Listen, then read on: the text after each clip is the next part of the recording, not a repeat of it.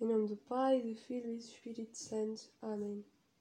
Pedimos por esta missão, nestes moldes diferentes, para que mesmo assim isso não nos impeça de sermos próximos de Cristo e amigos de Cristo e de querermos que Ele venha a nós e que esta missão nos, nos faça crescer e que possamos levá-la também para o resto da nossa vida e que a saibamos viver nestes tempos especiais.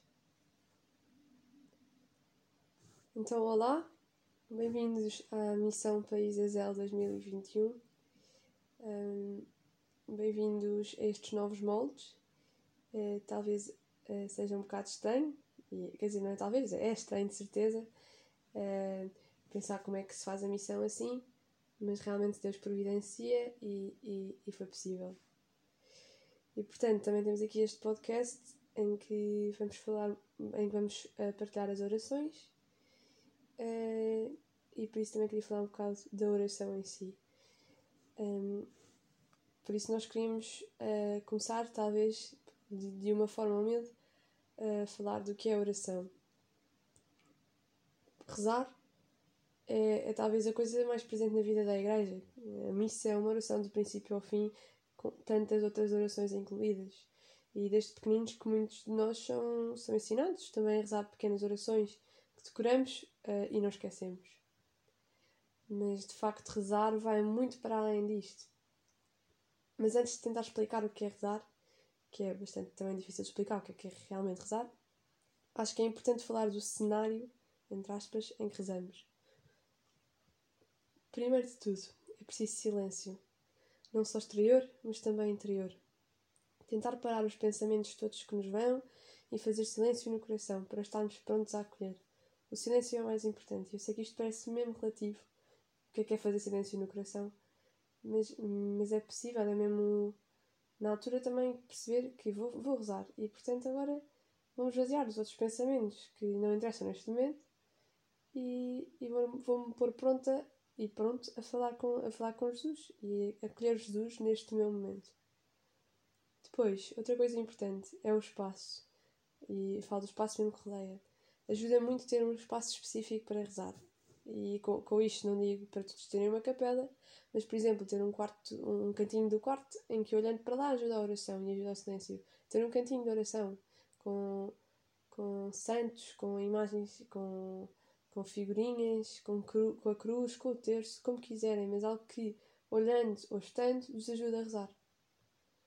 Outra coisa também importante é a posição. Uh, a posição em que rezamos. Às vezes, e falo por mim, é mais fácil rezarmos já deitados, no conforto da cama, e muitas vezes acabamos para adormecer. Um, se estivermos sentados de pé ou ajoelhados, que desta parte é a mais bonita, um, estas posições ajudam a rezar melhor.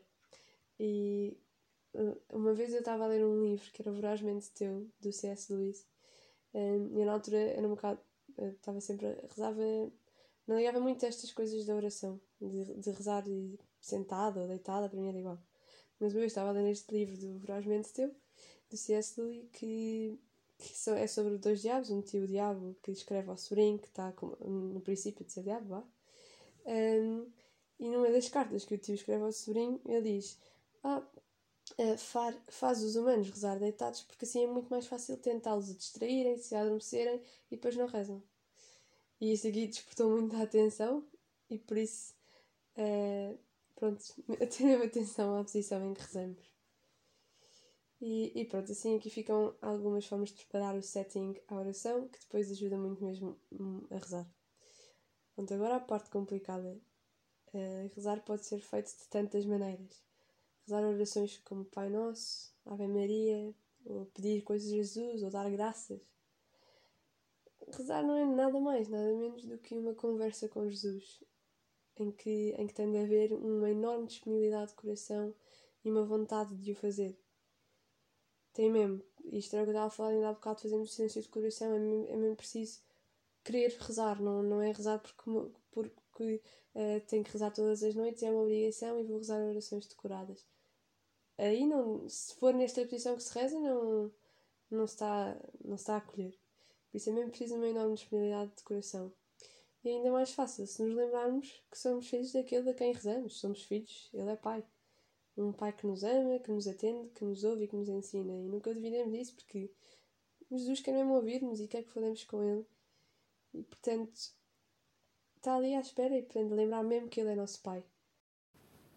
Rezar, portanto, é apenas uma forma de nos entendermos com Jesus, sem nunca nos esquecermos que falamos com uma pessoa que nos conhece tão bem, às vezes até melhor que nós. Ele conhece cada parte que compõe o nosso ser. Foi Ele, juntamente com Deus, que as criou. Por isso, abandonemos-nos a Ele e ao seu abraço reconfortante, confiantes que Ele estará lá para nos amparar no que for preciso. Existem variedíssimas formas de rezar, e decidimos, portanto, relembrar o pequeno compêndio que é apresentado no GPS, no Guia para a Santidade. É um livro muito bom que recomendamos a leitura.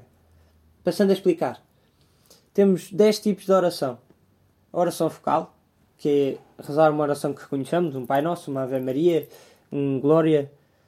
Temos a meditação, que é ler um texto da Bíblia e relacioná-lo com a minha vida. O colóquio, que é falar com Jesus através das nossas palavras. Como Santo Inácio dizia, como um amigo fala com um, com um amigo, ou como o servo fala com o seu Senhor.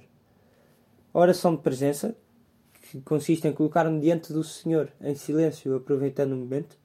A oração de repetição, que implica decorar uma frase ou uma oração e recitá-la várias vezes durante o dia. A oração escrita, através de uma carta, poema, texto, aquilo que nos apetecer pôr no papel, falar sinceramente com Deus.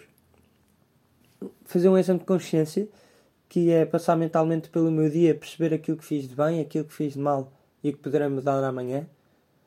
A Lexo Divina, ler sem pressa um texto da Bíblia, saboreando cada palavra, meditar sobre ele conversar com Deus e depois abandonar-me a Ele no silêncio. A oração do pobre, rezar com uma oração e salientar aquela frase que mais me tenha tocado. E por fim, a contemplação, que consiste em colocar-nos diante da natureza, conscientes que esta é reflexo do seu Criador, e depois falar com Deus ou abandonar-nos ao silêncio. Não há eh, uma maneira de rezar. Isto é muito importante perceber. O que temos que fazer é olhar para aquela com que mais nos identificamos e aproveitá-la. Podemos adotá-la e devemos adotá-la ao nosso ritmo ou ao nosso estilo de oração.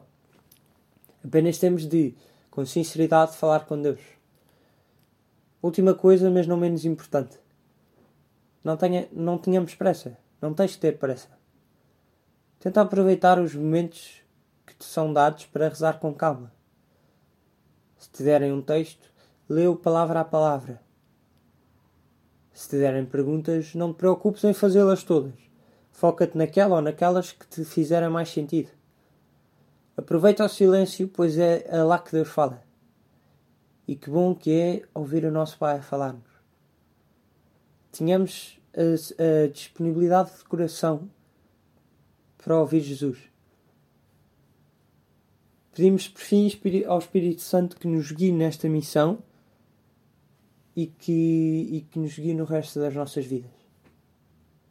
Aproveitem, missionários.